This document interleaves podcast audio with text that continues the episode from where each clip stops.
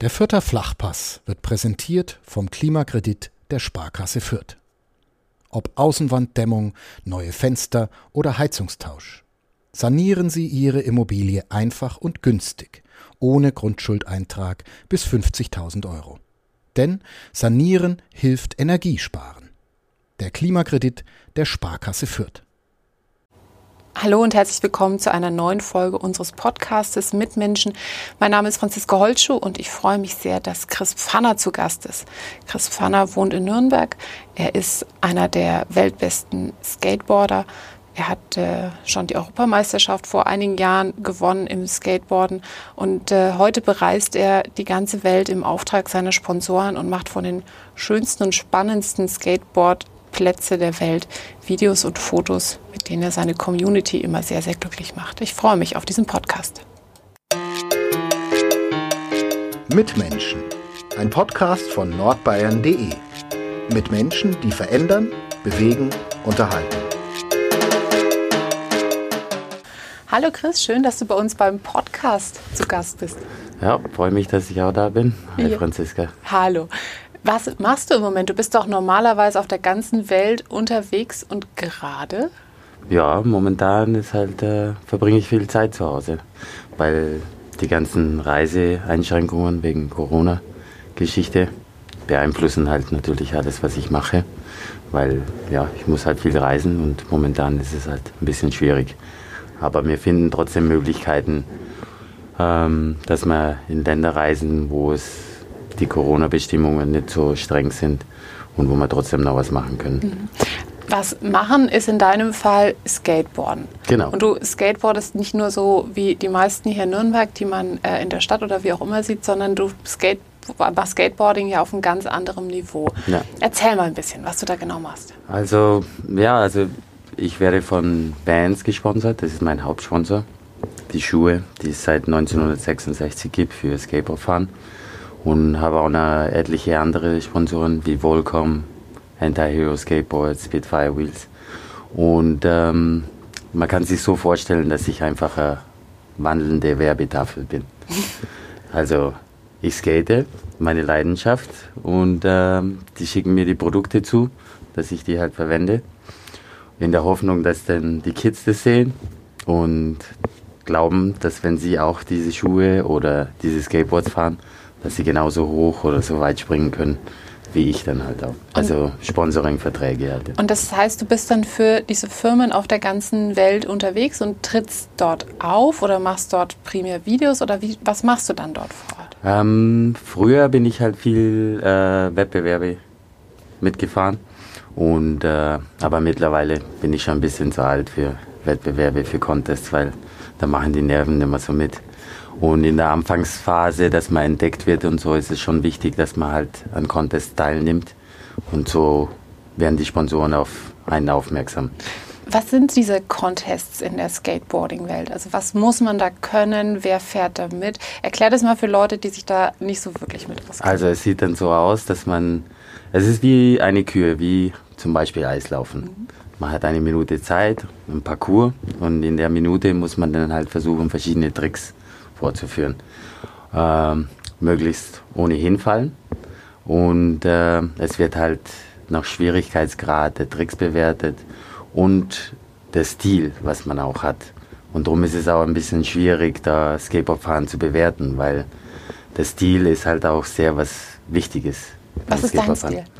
War, man nennt es halt den Style, wie man halt fährt und ich fahre halt gern schnell und springe gern weit und hoch. Also simple Sachen, die die Leute halt einfach schnell beeindrucken. Was ist das Krasseste, was du mal gemacht hast? Ähm, ja, ich glaube, das Krasseste, was ich gemacht habe, war in letzter Zeit das beim Adidas Outlet Center. Also da, ich weiß nicht, wenn die Leute schon mal bei dem Adidas Outlet Center waren, da gibt es ja die Riesentribüne mit den großen Treppen, sind glaube ich 30 Stufen oder irgendwas. Und da geht dann ein Handlauf runter. Und äh, ja, da habe ich mich dann mit meinem Skateboard runtergegrindet. Also mit meinen Achsen auf dem Handlauf balanciert und den ganzen Weg dann runtergeschlittert. Warum macht man das? Ja, das ist eine gute Frage. Und äh, ja, also das ich hatte Angst, mir weh zu tun. Ich hatte wirklich wahnsinnige Angst, hinzufallen, mir alles zu brechen. Ja, ja, es passiert auch. Es ist ja auch Teil davon. Also, wo gehobelt wird, fallen Späne. Ist es ein Kick, den dir das Ganze gibt? Ist es so ein Adrenalin? Oder ist es für dich eher dieses etwas schaffen zu können, was du dir einfach vorgenommen hast, also einen Trick hinzubekommen oder so? Also, der Adrenalinausstoß ist auf jeden Fall ein großer Teil davon. Und ich meine, das dauert Sekunden, fünf bis zehn Sekunden, das Gefühl, was man dann hat, wenn man so einen Trick geschafft hat und wenn man ausfährt. Also das, also ich bekomme es durch nichts anderes. Und äh, ja, das ist einfach so ein unbezahlbares Gefühl. Ich, es ist sehr schwierig zu erklären. Man muss es halt selber erleben. Und manchmal, man, man schaut sich Videos an und dann sieht man die Tricks und die dauern vielleicht ein, zwei Sekunden. Aber die brauchen manchmal bis zu drei, vier, fünf Stunden, bis man es geschafft hat. Und der ganze Prozess, also da geht man alle möglichen Gefühlsebenen durch und so. Der Erfolg, Niedergeschlagenheit, also alles Mögliche. Und es ist auch vieles, was man aufs normale Leben halt auch umsetzen kann. Wie man halt einfach Hürden überwinden muss und sich durchbeißen muss, dass man etwas schafft, was man sich in den Kopf gesetzt hat und so. Also das ist halt hauptsächlich das Gefühl. Ja. Das heißt, Skateboarding ist für dich so eine Schule fürs Leben? Zum Teil auch, weil ja, das, ähm, da muss halt das Ganze durchmachen, damit du das halt auch weißt, was dahinter steckt. Für viele Leute sieht es halt so einfach aus und ja, die springen da ein bisschen rum, haben da ein bisschen Spaß, aber da steckt schon viel dahinter. Jahrelange Übung und dann die Tricks dann halt auch zu schaffen, da ist ja stundenlang Arbeit dahinter, körperliche Ertüchtigung halt auch und ja. Das ist eine super Körperanspannung letztlich, die du da permanent haben musst, noch eine, eine Koordination, eine Konzentration, dann genau. eine Beherrschung auch des Körpers. Ja. Und vor allem die Konzentration und, und den Fokus halt auch. Und oftmals Sachen, die man probiert, da hat man auch großen Respekt und große Angst dabei. Und die Angst zu überwinden, das ist halt auch so ein Faktor, wo, ja, sowas setzt man halt dann auf alle möglichen Sachen im Leben dann um und so. Es gibt halt kleine Dinge im Leben, wo man halt auch oftmals sich äh, viel Gedanken drum macht und so, bevor man das halt macht. Und es ist halt auch beim Skateboardfahren so, man nimmt sich was vor und es ist vielleicht auch gefährlich und man muss die Angst dann halt auch überwinden. Und ich finde, das hilft einem im Leben halt auch, in Alltagssituationen zum Beispiel auch. Ne? Das heißt einfach in den Alltagssituationen auch ein bisschen runterzukommen, sich zu fokussieren und zu genau. überlegen, was mache ich jetzt eigentlich? Ja, und alles mit einer gewissen Ruhe angehen und ohne Hektik. Hat dich das Skateboardfahren verändert? Warst du vorher ein anderer Typ? Definitiv, ja. Wie warst du davor? Ähm, ich würde sagen, ich war sehr ängstlich. Mhm. Also als kleiner Junge, als ich aufgewachsen bin und so, kann ich mich daran erinnern, wie ich Angst vor vielen Sachen hatte. Und ähm, durch das Skateboardfahren ist es halt, ja, habe ich das mehr und mehr verarbeitet mhm. über die Jahre. Du hast ja auch eine, ähm, eine Geschichte, die hat durchaus erklärt, warum du in vielen Bereichen Angst hattest. Also du bist ja in Nigeria geboren. Genau. Ähm, und dort hat deine Familie auch einiges erlebt, was ziemlich heftig war. Magst du davon erzählen? Ja, also ich meine, ich bin in Nigeria geboren und äh, ja, es ist halt sehr schwierig, das Land. Man ist sehr korrupt und große Armut. Und das beeinflusst halt das Leben ziemlich groß dort. Ähm, ich kann mich daran erinnern, als ich aufgewachsen bin, dass äh, wir halt öfters überfallen worden sind, weil mein Vater war halt Ausländer, Österreicher. Und das haben die Leute gleich mit Reichtum halt auch verbunden. Und haben immer gemeint, dass da was zu holen wäre bei uns. Und ja, es ist dann öfters vorgekommen, dass die Leute dann bei uns, also mit Waffen dann eingebrochen sind, in der Hoffnung, dass sie dann Geld oder irgendwelche Wertsachen mitnehmen können. Und äh, ja, zum Glück ist uns da auch nichts Schlimmes dabei passiert. Wir haben alles heil überstanden. Und äh, nach einigen Jahren war es meinen Eltern dann auch zu gefährlich. Und durch das, dass mein Vater Österreicher ist, haben sie sich dann entschieden, dann nach Österreich zu ziehen, damit wir einfach ein sicheres Leben haben und halt auch einfach eine bessere Schulausbildung äh, genießen können und halt einfach ja, besser vorbereitet sind für die Zukunft. Hm. Wenn du heute an Nigeria denkst, welche, welche Empfindungen hast du da? Also hast du eher diese, diese Angstgefühle, von denen du gerade erzählt hast, oder was verbindest du mit diesem Land? Also nach einer nach ein paar Jahren in Österreich bin ich dann wieder runter und äh, habe halt natürlich Familie und Freunde besucht, die noch dort leben.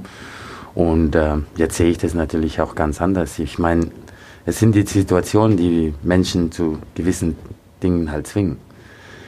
Ähm, die Regierung ist sehr korrupt dort. Das Geld, was sie bekommen, ist Nigeria ist eigentlich ein sehr reiches Land, was die am Bodenschätzen haben und alles.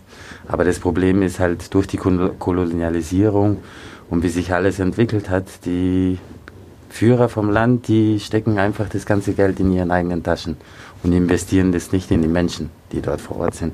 Und das finde ich halt drum schade. Und jeder muss halt ums Überleben kämpfen. Und wenn man Hunger hat, das kann einen schon in den Wahnsinn treiben. Und dadurch macht man dann halt auch gewisse Sachen, die man eigentlich auch nicht will. Aber man muss halt irgendwie überleben. Und von dem her sehe ich das halt auch ein bisschen anders. Und klar, wenn es einen direkt betrifft und so, ist das halt immer schwierig. Und jetzt bin ich wohlbehütet in Europa und kann das halt alles an, äh, anders be äh, betrachten halt. Aber ich finde es ein wunderschönes Land. Ich gehe auch gern wieder hin, meine Familie besuchen. Ich weiß jetzt auch besser, wie ich mit solchen Sachen dann halt umgehe, wie man sich da bewegen muss und so, dass man halt einfach ja, gewisse Gegenden halt einfach vermeidet, um halt einfach sicher zu sein. Aber trotzdem, die Lebensfreude, was die Menschen dort haben, das ist so ansteckend. Sie haben zwar gar nichts, aber das bisschen, was sie haben, teilen sie miteinander und haben halt einfach eine Freude dran. Mhm. Und das ist etwas, was ich halt auch wirklich, also meinen Kindern halt auch beibringen möchte, dass man halt auch wirklich nicht viel braucht zum Leben und um glücklich zu sein. Du bist dann als Junge nach Österreich gekommen. Genau. Und bist, glaube ich, aber auch ohne Familie erstmal vorgegangen. Ja, also finanziell war es für meine Familie nicht möglich, dass die ganze Familie nach Österreich zieht.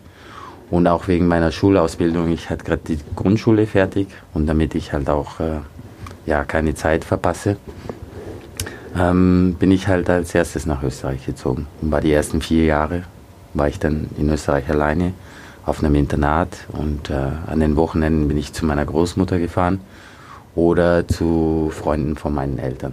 Wie alt warst du da? Ähm, ich war zehn Jahre alt, als ich nach Österreich Also der Übergang bin. dann an die fortführend weiterführende Schule. Genau, ja. Und dann äh, ja, bin ich ins Gymnasium gekommen.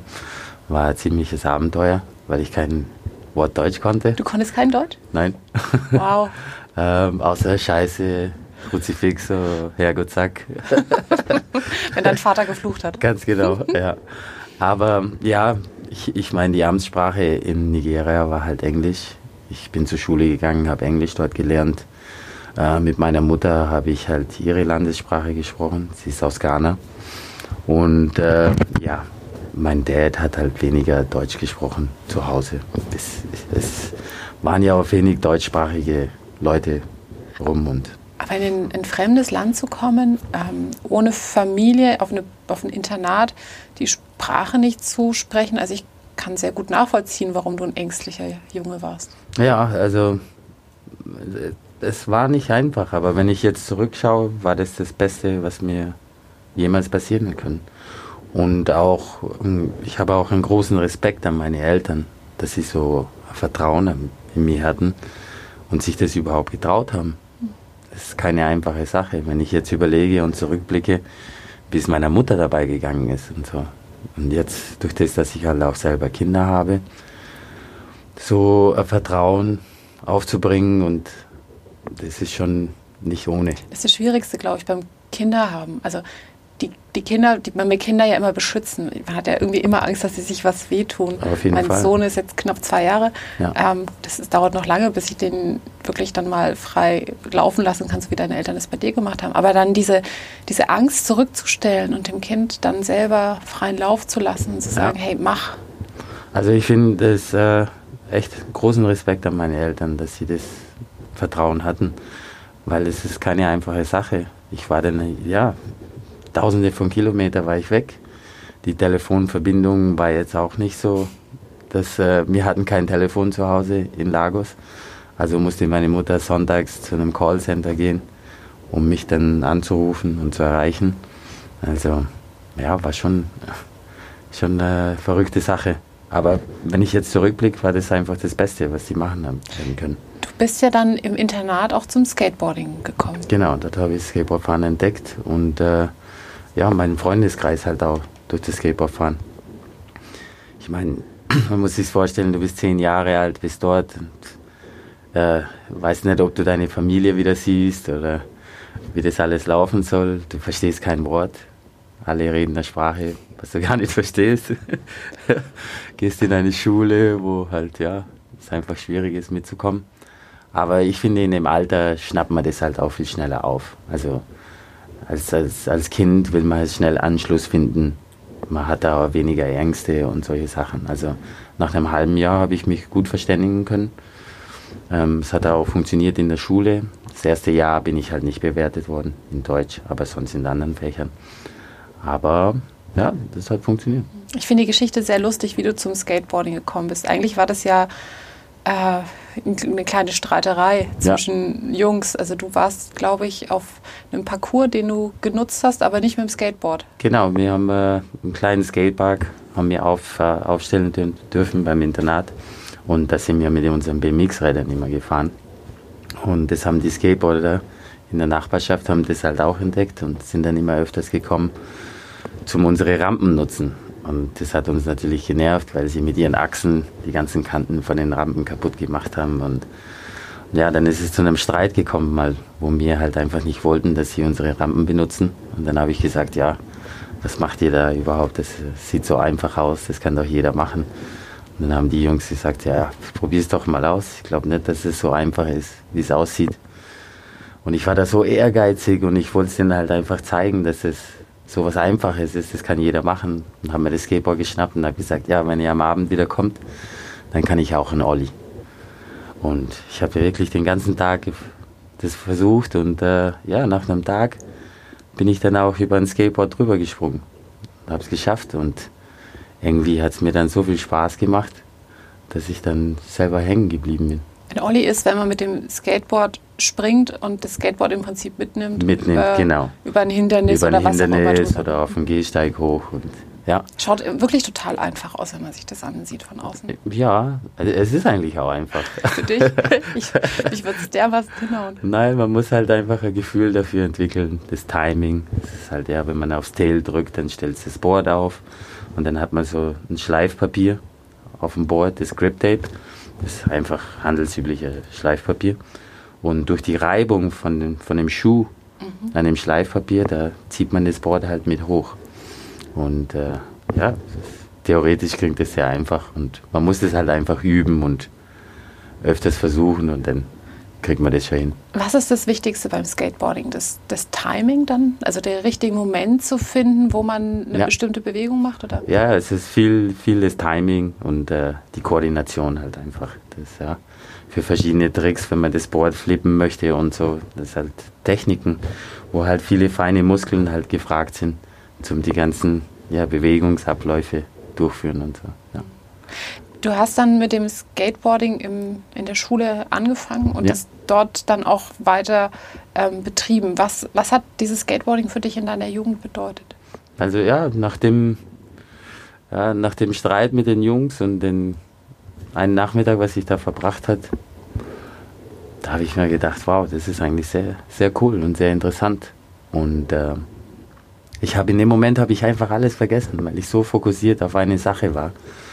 Und äh, ja, danach wollte ich selber auch ein Skateboard haben. Und äh, ja, da ich, das war zu der Zeit von meiner Firmung dann auch. Ich, hab, ich kann mich noch daran erinnern, alle Jungs haben sich dann Uhren gewünscht oder Uhren bekommen und alles. Und ich wollte einfach nur ein Skateboard.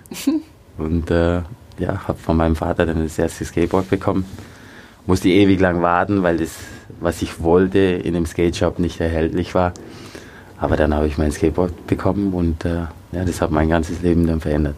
Skateboarding ist ja auch eine gewisse Lebensphilosophie oder auch Einstellung. Ja, das ist, ja.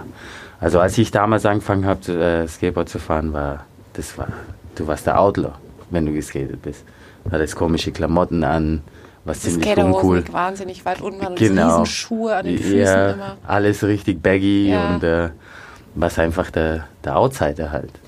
Und äh, das hat mir irgendwie gut gefallen, weil ich war eh irgendwie schon Outsider Und jetzt habe ich auch noch etwas für mich gefunden, was ich halt einfach alleine auch machen konnte. Bräuchte niemand dazu, mein Skateboard, bisschen betonierter Boden und Asphalt. Und dann konnte ich machen. Und dabei sind Stunden vergangen, habe mich einfach auf etwas fokussiert und meine kleinen Probleme halt einfach vergessen. Und durch das habe ich dann auch an Anschluss an andere Leute gefunden, die halt auch geskatet sind, auch andere Outsider. Und äh, ja, da habe ich mich halt wohlgefühlt unter den Outsidern. Und das war halt das für mich. Ja. Und das ist halt eben der Lifestyle halt auch, weil es hat schon ein bisschen eine Punk-Mentalität halt einfach, weil die Leute, die dich mit dem Skateboard unterwegs sehen und so, für die ist es einfach nur Lärm. Man hat komische Klamotten an, die meisten kiffen und trinken Alkohol und, und macht irgendwelche Bänke kaputt, weil man entlang gegrindet und ja. sowas halt, ja. Aber ja, ich sehe das halt ganz was anderes, äh, als was anderes, weil ja, es ist halt einfach die Einstellung, die Philosophie, was man dabei hat. Man macht eigentlich nichts kaputt, außer sich selber. Hast du die schon sehr kaputt gemacht in deiner Laufbahn? Oh ja, also, also wie, wie gesagt, das gehört dazu. Man kann nicht erwarten, sowas zu machen, ohne irgendwelche Konsequenzen dabei zu haben. Und äh, nein, aber vor drei Jahren habe ich mich äh, habe mir die schwerste Verletzung zugezogen eigentlich. Da habe ich mir mein, äh, mein Wadenbein gebrochen. Boah. An einer richtig äh, blöden Stelle, war auch ein Spiralbruch und musste operiert werden. Habe dann so Platte reinbekommen und 13 Schrauben. Und es war eine langwierige Sache und es, ich muss echt sagen, ja, das ist der erste Sommer, der vergangene Sommer, wo ich mich echt wieder richtig wohl gefühlt habe auf dem Skateboard ohne Schmerzen. Also es hat sehr viel Arbeit ja, viel Arbeit reinstecken müssen, dass ich das halt alles wieder aufbaue und wieder kräftig. Mhm. Und ja, aber es ist halt auch eine Lernerfahrung. Und da war es der Corona-Sommer, der letzte noch, wo ja. man gar nicht so viel machen konnte oder anders. Trotzdem, also ich habe jetzt in der Corona-Zeit war ich sehr produktiv, weil die Straßen waren überall leer. Es war niemand unterwegs und ich konnte Sachen in Nürnberg skaten, die ich sonst nie skaten konnte. Was weil, bist du skatet in Nürnberg? Ähm, ja, ich meine, es ist halt vor vielen Geschäften, wo du sonst nie skaten kannst, weil es die Leute halt aufregt, aber die waren leer. Mhm. Niemand war dort. Ähm, die Straßen waren leer und es war super Zeit zum Skateboardfahren eigentlich. Und ich konnte halt, es ist halt Individualsport, es ist nichts Verkehrtes, man darf rausgehen zum Sport machen. Es ist auch mein Beruf. Damit verdiene ich mein Geld, zahle auch Steuern und so. Also habe ich auch meinen Beruf ausgeübt. Und ich war alleine oder mit einem Filmer unterwegs. Also mit jemand anderem durfte man sich halt auch treffen. Also habe ich nie was Falsches gemacht eigentlich. Du wirst oft von einem Filmer begleitet, weil das gehört ja zu deinem genau. Job auch dazu, dass du dich präsentierst auf sozialen Netzwerken, dass Videos gesammelt werden, zusammengeschnitten werden, auch von den Firmen, die dich unterstützen, dann eben genau. gepostet werden. Das ist halt das äh, Incentive-Programm, auf das halt Sponsoring-Verträge halt basieren. Und ähm, ja, du trägst die Produkte von, den, von deinen Sponsoren und äh, zeigst dein Können damit. Und umso besser du bist, umso bessere Verträge bekommst du halt auch. Und natürlich musst du dann halt auch produktiv sein und immer ein Output haben über soziale Medien, immer Videos rausbringen, schauen, dass du Fotos in, in Printmedien hast. Und ähm, ja, und das ist das halt, halt was ich ständig mache. Ich gehe halt auch so skaten, aber dann gibt es dann halt die seriöse Seite, wo ich dann halt produktiv sein Die Arbeit. Die Arbeit. Skating als Arbeit. Als Arbeit. Es ist immer schwierig, als Arbeit mhm. zu sehen. Es ist halt eine Arbeit auch, aber ich bin sehr froh darüber, dass ich es halt bis heute nicht sehe als Arbeit. Ich will das selber machen und drum. Jetzt kommt die total konservativ seriöse Frage. Du bist wie alt? 36. 36. Wie lange kann man das machen und was kommt danach? Ähm, also mein es ist immer noch die erste Generation an Skateboardfahrern, die sind immer noch aktiv. Also guck dir Tony Hawk an, der ist jetzt Mitte 50 und skatet nach wie vor, äh, entwickelt sich trotzdem noch weiter. Natürlich muss man das alles seinem Körper dann halt auch anpassen, was man dann halt auch macht. Und äh, aber ich glaube, ich werde Skateboard fahren, solange ich laufen kann. Also sehr lange. Ja. Sehr. Das bin ich mir hundertprozentig sicher.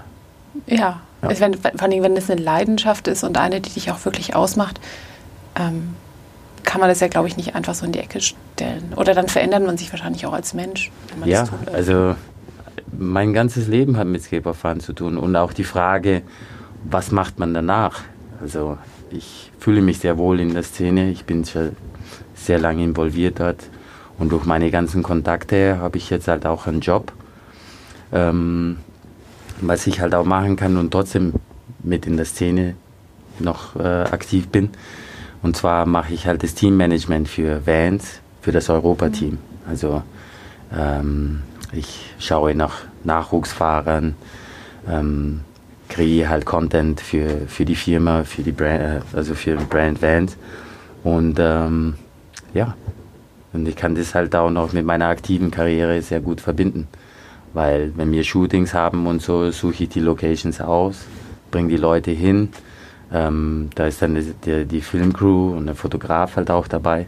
Und ähm, ja, wenn die Jungs skaten, kann ich selber auch mitskaten und auch meine Sachen dann halt dabei erledigen. Meine Videos und Fotos dann halt. Und das geht dann durch die, die ganze Welt, reist ihr normalerweise. Genau, und sucht ja. euch da irgendwelche coole Locations aus, irgendwelche ja. schöne Ecken, die sich besonders wahrscheinlich auch im Film gut darstellen lassen. Ja, und äh, wo sich die Leute halt auch weniger aufregen, wenn man Skateboard fährt. Wo ist das? Also wo, was sind so die Spots, wo man hin Also es gibt so verschiedene Großstädte, zum Beispiel Athen ist zum Beispiel super. Athen ist, äh, ist eine unglaubliche Stadt zum Skateboardfahren. Es ist halt so weitläufig und die Architektur, also bietet voll viele Möglichkeiten zum Skaten. Und es ist halt alles nicht so perfekt und hat eine große Graffiti-Szene und äh, ja, da scheren sich die Leute weniger drum, als wie hier in dem wohlbehüteten Nürnberg, wo alles schön gepflegt und die Leute halt auf jede Kante gucken und sowas halt auch, ja. Und äh, oder Sizilien zum Beispiel. Sizilien ist unglaublich. Also äh, das, es gibt so viele schöne Skatespots dort und wie die Kulisse halt auch, auch aussieht. Die Häuser sind, die Fassaden, es sieht zwar alles zwar ein bisschen verscherbelt und runtergekommen aus, aber es hat so einen so einen Charme. Und Sizilien generell auf der Insel, das hat irgendwie so, die Italiener, die Sizilianer haben irgendwie so ein bisschen aggressive Kultur. Und darum, wenn sie dich sehen mit dem Skateboard irgendwie in der Straße rumtoben und hinfliegen und so, das beeindruckt die weniger. Weil du musst nur anschauen, wie die Auto fahren und wie die die ganze Zeit am Fluchen sind und sowas. Und also es gibt schon, ja, viele Gegenden, wo man halt auch gut Skateboard fahren kann, ohne dass man halt den Stress kriegt. Wie ist die Skateboard-Szene in Nürnberg? Ja, es wird immer größer und größer. Also es gibt viele verschiedene Klicken. Ich sehe es halt auch. Am Germer gibt es ein paar Jungs, die machen Germanischen da. Nationalmuseum, ja. Germanischen Nationalmuseum, ja. Die machen da ihr Ding, haben ihre Obstacles. Ähm, am AEG unten sind auch ein paar Jungs zugange, wo sie selber aus Beton ihre Rampen dann zusammenschustern und so. Ähm, in Erlangen gibt es die Bretterbude Crew.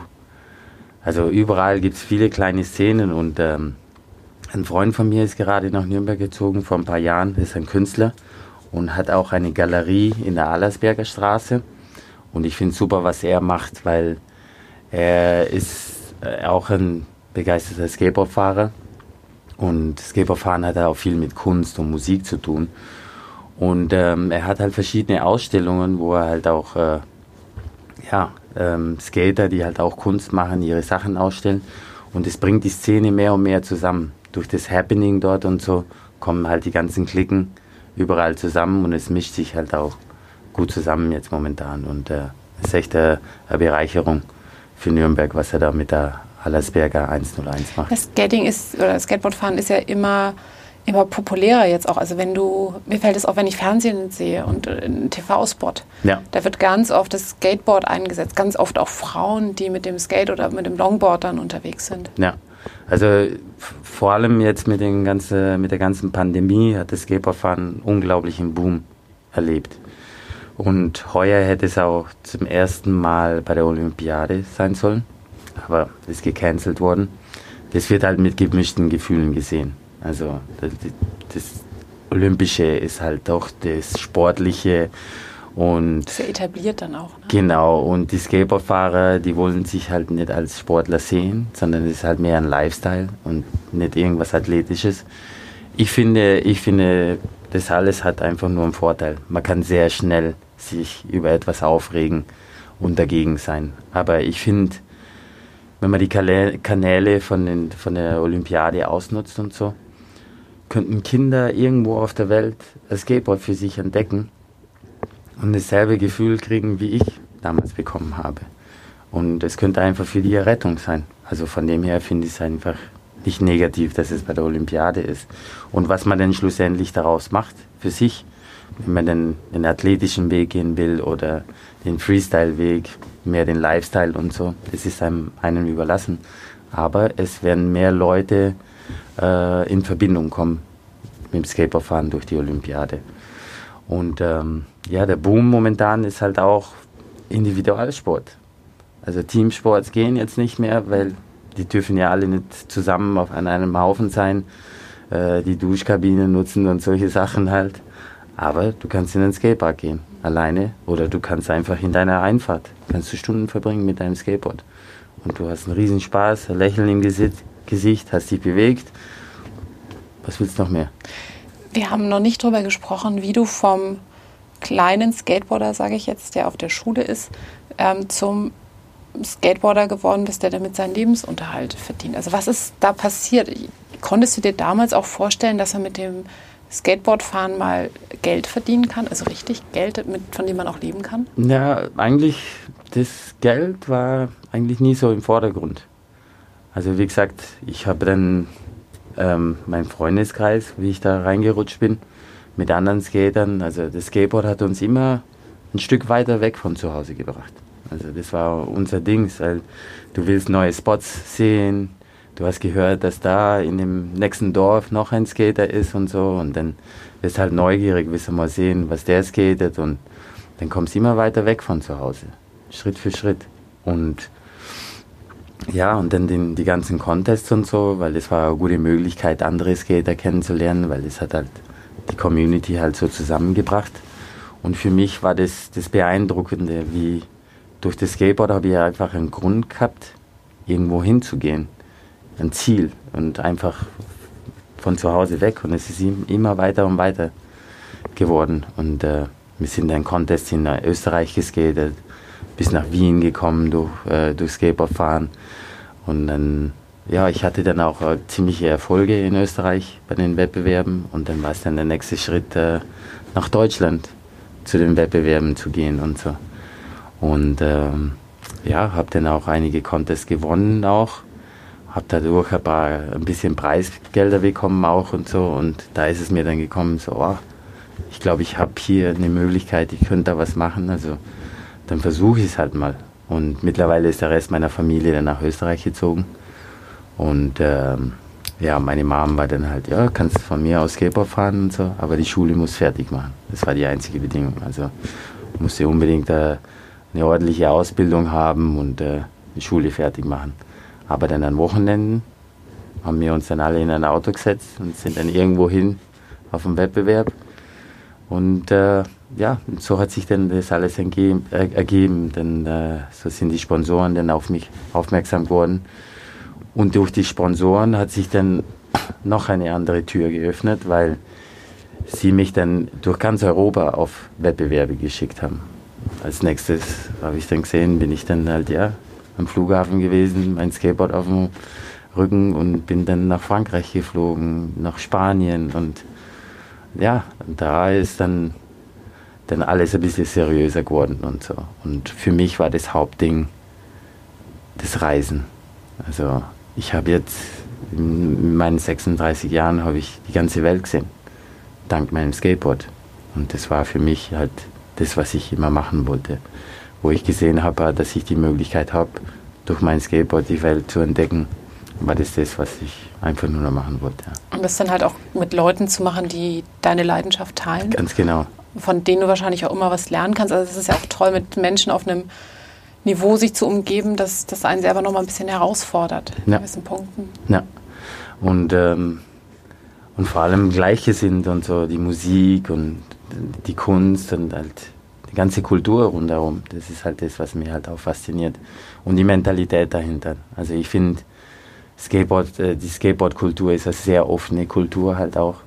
Also es ist für Jungs, für Mädels, egal was für Nationalität du bist, was für Hautfarbe.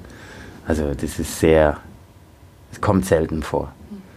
Ich meine, die Diskussion ist gerade erst durch den George Floyd mhm. Happening in den USA, ist es dann halt irgendwie ein bisschen rausgekommen und so, wo sich dann Skateboardfahrer irgendwie in Situationen gesehen haben und so. Aber ich finde, es ist einfach nur ein bisschen eine Trenderscheinung gewesen mit dem Ganzen, weil jeder dann halt eine Stimme bekommen hat äh, mit dem Rassismus-Thema äh, einfach. Und äh, aber das hat sich jetzt alles wieder gelegt und man sieht, dass doch die Skateboard-Community sehr offen ist. Du bist ja auch schwarz. Ja. Hast du, ähm, das, wenn ich dich richtig verstehe, hast du in der Skateboard-Community keinerlei schlechte Erfahrungen gemacht. Ansonsten in deinem, deinem Alltag, weil du auch George Floyd ja gerade angesprochen hast, ja. beziehungsweise die ganze Rassismusdiskussion, ähm, die seinen Tod in Deutschland ausgelöst hat. Wie sind deine Erfahrungen als schwarzer Mann in Deutschland? Ähm, ich meine, für mich ins Skateboardfahren, also habe ich nie damit zu tun gehabt. Also ich habe auch nie das Gefühl gehabt, dass da irgendwie irgendwas rassistisch oder mal benachteiligt wird, weil man schwarz ist oder so. Aber als ich aufgewachsen bin in Österreich, war es schon äh, ein Thema auf jeden Fall, mit dem ich mich auseinandersetzen musste. Aber es ist halt, ich habe sehr schnell dabei gelernt, dass ähm, Leute, die einfach so eine Einstellung haben, äh, Leute beurteilen durch ihre Hautfarbe oder durch das, wo sie herkommen, für mich sind es halt nicht wirklich intelligente Leute, weil wenn man so eine Denkweise hat, das ist halt sehr einschienig, sehr monoton und äh, da, äh, ja, und für mich habe ich dann halt einfach gesagt, so, ey, die Leute tun mir halt einfach leid, die so eine Einstellung haben und die so durch die Welt einfach laufen, weil sie sich einfach selber limitieren. Okay, und wenn ich denen das Gefühl gebe, dass sie bei mir ankommen mit dem, was sie mir antun wollen, dann bestärke ich das halt auch noch. Also habe ich das auch hm. ziemlich schnell ignoriert und so. Ich meine, am Anfang hatte ich viele Kämpfe und solche Sachen, habe mich da so reingesteigert. Aber mit der Zeit habe ich das halt einfach, habe ich einfach einen großen Bogen drum gemacht. Hat sich da deine Einstellung auch nochmal geändert, als du Vater geworden bist? Du hast zwei Kinder. Ja. Hat das auch nochmal deine Sichtweise auf das Thema verändert? Auf jeden Fall, weil ich finde, das ist eine Sache, was man von Haus aus auch lernt viele Leute wollen oder sind von sich aus gar nicht rassistisch, aber ihr Umfeld, was sie mitkriegen, wenn sie aufwachsen und so, wie über andere Leute, andere Kulturen geredet wird und sowas halt. Und ich versuche es meinen Kindern so beizubringen, wie es meine Eltern auch mir auch beigebracht haben, da einfach keine Unterschiede zu machen und so. Es geht um den Mensch selber, nicht wie er aussieht oder äh, wie er spricht oder was auch immer. Es geht um den Menschen selber und das muss man lernen zu tolerieren und zu akzeptieren. Und durch das dann kann man so die, die ganzen Vorurteile halt einfach auch aus der Welt schaffen. Und da hat man halt einfach eine ganz andere Sichtweise. Haben die Kinder dich auch verändert, was deine Art zu, also mit, mit dem Skateboard umzugehen betrifft? Also fährst du vorsichtiger seitdem? Oder? Also am Anfang schon. Hm. Am Anfang war es schon, ich, ich meine, ja, ich halte mein Kind in der Hand. Es war, weiß es halt, halt selber gar nicht einzuordnen, was jetzt mit einem geschieht und sowas. Aber das Verantwortungsgefühl, das ist dann schon auf ein, auf ein anderes Level gekommen und so. Und dann, dann überlegt man sich halt auch viel mehr, man denkt halt auch viel mehr und so Sachen, wo ich mir vorher gar keine Gedanken darüber gemacht habe und so.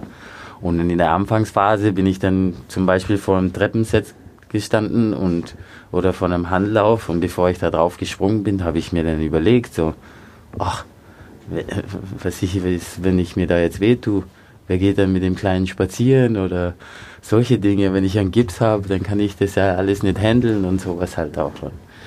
Ja, in der Anfangszeit war das schon schwierig und hat mir sehr viel Kopfarbeit bereitet. Aber man wächst in, man wächst da rein. Und äh, klar, das ist halt das, was ich mache, wie ich mein Leben finanziere, das Leben für meine Kinder und meine Familie halt auch und so. Und äh, ja, da muss ich dann schon äh, wieder fokussieren auf das, was ich mache und äh, ja, meine Denkweise wieder neu arrangieren, weil ich kann mir vorstellen, dass wenn man ähm, vor, vor so einer Aufgabe steht und man macht sich Gedanken, was alles passieren könnte, dass man sogar, ähm, dass, dass man anfälliger ist dafür, einen Unfall zu bauen. So ist es. Weil du nicht so, nicht in den Flow reinkommst. So ist es, weil wenn, wenn du dir was in den Kopf setzt, dann passiert's. Mhm. Und das ist halt auch so mit einer Verletzung und so. Wenn du an einen Spot gehst und du siehst nur, wie du hinfällst oder dir dabei wehtust und so, dann ist es besser, du steigst halt wieder ins Auto oder gehst halt einfach weg, weil dann passiert's. So habe ich es halt auch über die Jahre dann halt auch gelernt.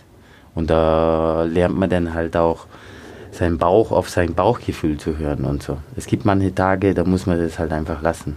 Man nimmt sich zwar vor, man geht hin, aber dann hat man einfach so ein Gefühl im Magen, wo es halt einen sagt, so, hey, na, heute ist nicht der Tag. Auch wenn die Filmcrew dabei ist? Oh ja. Echt? Dann muss halt sagen, so, hey, Jungs, tut mir leid, ich habe euch alle hierher gezerrt heute und so, aber ich, ich fühle es heute nicht, dann mache ich es auch nicht. Weil ich habe dagegen agiert in jungen Jahren und habe mich dabei halt auch verletzt. Und man lernt halt auch solche Erfahrungen. Und dann sagt man dann halt so, nein, ich mache das nicht mehr. Vor allem in meinem Alter jetzt, mit meiner Erfahrung. Dann, ich kenne die Tage und ich, ich spüre das, dann sage ich dann, na, mache ich lieber nicht. Aber dann, ja, mit den Kids und so, was am Anfang, ja, wirklich schwierig, da wieder reinzukommen. Aber mit der Zeit ist es halt, ja, ich habe den Prozess schon mal durchgemacht, mit Angst überwinden, das alles. Und ja, momentan bin ich wieder dort, wo ich, wo ich war. Wenn deine Kinder zu dir kommen irgendwann und sagen, hey Papa, ich will richtig Skateboarden, würdest du sie unterstützen oder würdest du dir eher Sorgen machen? Nein, ich würde sie unterstützen. Ich unterstütze sie bei allem, was sie machen. Und ich zwinge meine Kinder auch nicht zu skaten. Ich sehe es halt oft öfters so. Oder äh, als ich Max bekommen habe, meinen Sohn, alle haben dann gesagt, oh, der wird dann jetzt auch Skateboardfahrer und so. Und ich so, warum? Kann auch Balletttänzer werden. Er kann, ja, er kann auch Balletttänzer werden, kann reiten, voltigieren, was auch immer er machen will. Für mich ist es wichtig, dass, dass Kinder eine Leidenschaft entwickeln für etwas. Ist egal, was es ist, aber dass man einfach eine Leidenschaft hat, wo man etwas, was man verfolgt und, und einfach voll dabei dahinter ist und so. Und ich, ich finde, wenn das fehlt im Leben, ist es ja oftmals einfach schwierig. Leute, die irgendwie eine Leidenschaft für irgendwas haben und so, die, die entwickeln sich in, auf eine gewisse Art und Weise, dass sie sich halt auch in Sachen reinhängen können, durchbeißen können und so. Durchhaltevermögen halt auch entwickeln. Und, ja. Und ich finde das halt sehr wichtig. Und äh, nee, ich, mein Sohn fährt immer noch nicht Skateboard. Er fährt Scooter. er fährt Scooter und äh, früher, bevor ich selber Kinder hatte, habe ich Scooter gehasst. und ich habe insgeheim, ins, insgeheim gehofft, dass meine Kinder nie mit dem Scooter fahren anfangen. Weil wenn ich in den Skatepark gehe und dann die zehn Scooter-Kids da um mich herum, mhm. ja, aber mittlerweile gehe ich in den Skatepark und ich sehe die Scooter-Kids und äh, Findest du es niedlich? Es regt mich gar nicht mehr auf. Okay. Weil ich mir denke mir so, hey, ich sehe es halt so, Gott sei Dank sind sie draußen, bewegen sich und machen etwas anstatt drin zu sitzen den ganzen Tag vor irgendeinem Bildschirm und ja, was ihnen einfach mehr schadet. Und ja, die fangen jetzt mit dem Scooter an, die sehen Skateboardfahrer, hoffentlich, ja, beeinflusst es sie mal, wo sie dann irgendwann mal den Scooter auf die Seite legen und dann doch mit dem Skateboardfahren anfangen. Mhm. Ich erkläre es denen immer so, ich sage immer so, ah, siehst du, bei den alten Leuten, wie sie so einen Rollator haben und so, so einen Lenker. Mhm. So sieht es doch aus mit dem Scooter. Es ist ein Skateboard mit ja, einem Lenker. Keine Rolle einfach, ne? Oder? Und wenn du einfach einen Lenker wegtust, dann sieht es doch viel cooler aus. Auf dem Skateboard. Will er nicht. Nein. Aber er hat sehr viel Spaß dran. Er ist glücklich, wenn er da mit seinem Ding rumfährt und seine Barspins oder wie man das auch nennt, macht. Und Hast du es mal ausprobiert? Ja. Und? Ist nicht meins. Steigst nicht um? Nein, auf keinen Fall. ich mach's dann auch, ich mach dann halt einfach ein paar Tricks zum, zu mir was vorführen und so. Dass wir einfach irgendein Thema, ein gemeinsames Thema haben und ja. Ich sehe, er ist glücklich damit und das ist das Wichtigste für mich.